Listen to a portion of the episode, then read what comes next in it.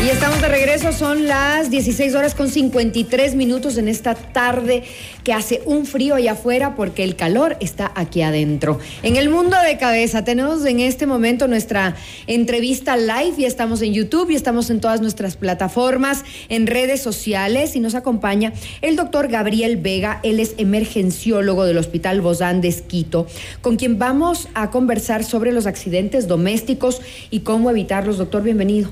Pues muchas gracias, es un gusto estar aquí en esta tarde y este es un tema muy importante.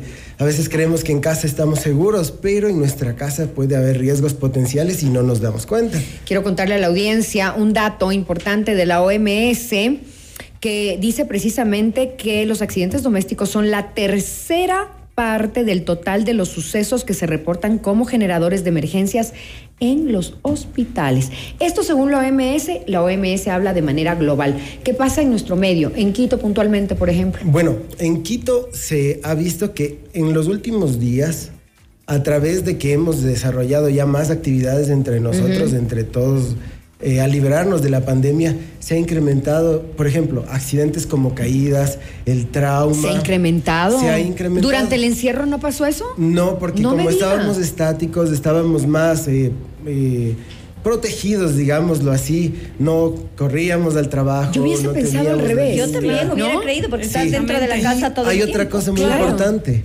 La vigilancia que teníamos y la cercanía con nuestros infantes, adultos mayores, era mayor. Ya había y más estábamos precaución. implícitos en, Claro. en las actividades, por Estábamos ejemplo. 24-7 ahí. Claro, y estábamos un poco más. Más atentos. Entonces, ahora que tenemos más actividades, que nuestros niños están teniendo más actividad en la escuela, que están Que haciendo más, más. actividades, Claro. salen más, pasan las, las, las Ahora, eh, actividades. ¿qui- ¿quiénes son los que tienen más eh, inci- accidentes? Incidentes, Eh, iba a decir. Bueno, incidentes, accidentes, por ahí vamos, ¿cierto? Eh, los niños y, la, y los ancianos. Eh, ellos son los más vulnerables, pero todos estamos dentro de, de la causística. Los niños un poco más por su inocencia y los ancianos por sus patologías. No sé si su inocencia o, O su travesura, diría yo. La hiperactividad. Yo diría la Es- travesura. Es, es inocencia y su habilidad de descubrir. Por ejemplo, los niños de 2 a 4 años Ay, ay, ay. empiezan a caminar, empiezan una fase two. de A descubrir. explorar a través de su boca, de sus manos, Claro, de sus claro. ojos. Las monedas. Y por ejemplo, no son las, las monedas son algo muy llamativo, muy pequeño, brillante. Ejemplo, los de, las químicos de limpieza. Uy, no. que tienen manzana verde, que tienen Qué color a rico. naranja. Por eso hay que ponerlo en, en lo alto. Lo ¿no? ideal en la es lavandería tenerlos y en la en un parte gabinete. alta. Claro, en un gabinete Claro. con Bajo una llave. cerradura y parte alta. Claro. Una cosa es cuando un niño ingiere uno de estos productos, hay que guardar o tomar una fotografía de la sustancia. Del Ah, frasco. Para nosotros, cuando Para el niño vaya al hospital, contenía. saber, Saber que qué fue lo tenía que tomó. sus, sus Claro, contenidos. claro. Eh, se puede decir que los eh, no se puede decir que los limpia los, las, las sustancias de limpieza son inocuas. Si es una cantidad avanzada o grande, puede causar lesiones importantes para los pequeñitos. Doctor, a mí me ha llamado mucho la atención una estadística aquí eh, que, que dije, wow, o sea, esto sí que ya es, en Ecuador muestran unos datos que el accidente predominante son las caídas, oigan ustedes, las caídas en un 52.6%, seguido únicamente por accidentes de tránsito con un 12.22%, las intoxicaciones con un 10.7% y las quemaduras con un 7.3%. Entonces, si yo pongo quemaduras, por ejemplo, que eso pasa mucho en casa, en el hogar, pero la primera es las caídas. ¿Qué es lo que está pasando? ¿Por qué? Estamos teniendo, Escaleras. estamos eso, Bueno, confiándonos no. de que nuestro hogar es seguro. Por ejemplo, tuvimos un caso de una señora que tenía una perrita muy querida y la perrita estaba ladrando en su terraza porque la sacaban a que haga sus necesidades en la terraza.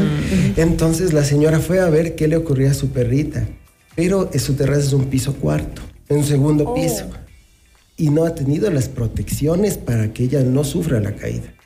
Y O sea, no por la noche, pasamanos sí, por la noche no, no tenía pasamanos. La Uy.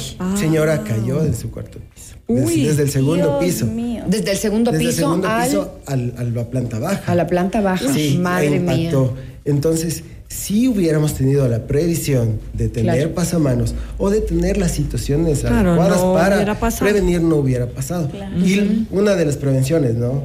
Iluminación, Iluminación. barandales, etcétera. O sea, todos los riesgos se, di- se disminuyen. Por ejemplo, si vivimos con un adulto mayor, los adultos mayores tienen la necesidad de ir al baño a veces frecuentemente. No les colocamos Y en la noche sobre todo, apoyamanos, y claro. en la noche sobre todo. Y no ven. No les, col- Ahí está, no les Pero los colocamos accidentes en la ducha con los adultos mayores son muy Tremendo. Exactamente. Y con todos, diría yo, ¿no? Los Sí, accidentes en la ducha porque- son muy frecuentes. No colocamos toallas, alfombras antiade- antideslizantes. Claro, o todo. unas simples zapatillas que a veces También. por la urgencia de ir, o sea, caemos y nos golpeamos en la, en la- en la región occipital y puede haber situaciones más complicadas. Yo les voy a contar algo truculento. No sé, no les va a gustar. Truculento. No les va a gustar, pero Esto ¿por qué cuento algo truculento? ¿Por qué cuento algo truculento? Porque pasa. No es algo que vemos en las películas o que alguien me contó y exageró. No, no, no. Esto es algo que yo sé que pasó. Yo sé que pasó. Eh, un señor de no tan señor, no tan señor, tenía como mi edad. un señor no tan mayor, sí, bajaba las escaleras de su casa para abrir la puerta a su hijo que llegaba de viaje. Lamentablemente se resbaló Ay. en las escaleras, se pegó en su parte baja del cráneo y se murió instantáneamente. Ay, Dios mío. Óigame lo que les estoy O diciendo. sea, ni siquiera puedo ¿No? saludar al hijo. No pudo saludar al hijo, no pudo abrirle la puerta. El hijo oyó, obviamente, desde afuera, este, esta caída, esta El fuerza. estruendo. Es el estruendo, exactamente. Y obviamente después ya pasó lo que pasó. Pero el señor bajaba las escaleras apurado, seguramente en medias. Y ¿no? de la emoción. Y de la Y de la emoción y de tal. Imagínense todo. lo que es ustedes. Y yo de este tipo de accidentes he escuchado en la tina de baño también que se han muerto Sí, con un sí. mal golpe. Sí. Entonces no es así nomás. Entonces, dentro de nuestro domicilio debemos intentar reducir cualquier tipo de riesgo potencial. Ejemplo, las quemaduras que decía ahí del 7%. Hacemos el asado con la familia, prendemos el carbón, tenemos sustancias para prender el carbón Uy. y no tenemos la precaución de tener un pequeño extintor en casa. No tenemos, no lo tenemos. Y el primer Y si lo tienen, no lo tienen en la zona de, do- Y ni- de- y no de- está de cargado. O no está, o está O no está cargado. o no estamos, expirado, o no estamos claro, entrenados no. para hacerlo. Entonces, Pero no usarlo. sabe. para, para usarlo, para usar el extintor. Entonces, el primer tratamiento a cualquier accidente siempre va a ser la prevención. Heridas cortantes, por ejemplo, estamos cortando alguna cosa en nuestro cuchillo, nuestro filo, está en malas condiciones y se ¿La produce el cocina es un lugar peligroso? Para los niños, siempre. Siempre, siempre tenemos agua hirviendo, objetos cortopunzantes, pequeños residuos de comida que pueden tragar, que pueden El hijo de una amiga mía, eh, eh, ella estaba preparando alimentos y tiene una plancha, no tiene la, la, la cocina a gas, sino las planchas De inducción. De inducción o de- No, pues debe sí. haber sido eléctrica, Y porque las de inducción no se activan, sino o las, o la- no sé, estaba prendida una de estas mío. planchas y el niño puso la mano Ah. pensando que era el parte del mesón y claro, los dedos se le pegaron. ¿No? Pobrecito. Eh, claro, y sufrió una quemadura feísima, no grave, pero feísima, porque este no estaba ella Claro. viéndolo. Y las quemaduras son un accidente complejo porque causan dolor, causan incapacidad, causan alteraciones emocionales por el- la preocupación de cómo va a quedar mi piel, de cómo va a estar mi estética, que es algo súper importante para Sí, sí, todos. claro, claro, claro. Eh, entonces, y lo primero que hacemos es colocar pasta dental, mostaza, Claro, por ejemplo. sal, lo que tenemos a mano que son de terror. y cuando llegamos al hospital complicamos la Exacto. condición y la situación. Fíjate que Algo mi, que es mi muy hijo se quemó cuando era sí. pequeñito, porque mi suegra dejó una taza muy caliente y lo mismo que le pasó al hijo de tu amiga. Él por curiosidad tenía un año y medio, Claro. un poquito menos de año y medio, y fue a mirar qué es lo que la abuelita dejó en el velador. Y vira la taza y se le regó la leche hirviendo en el bracito. Wow.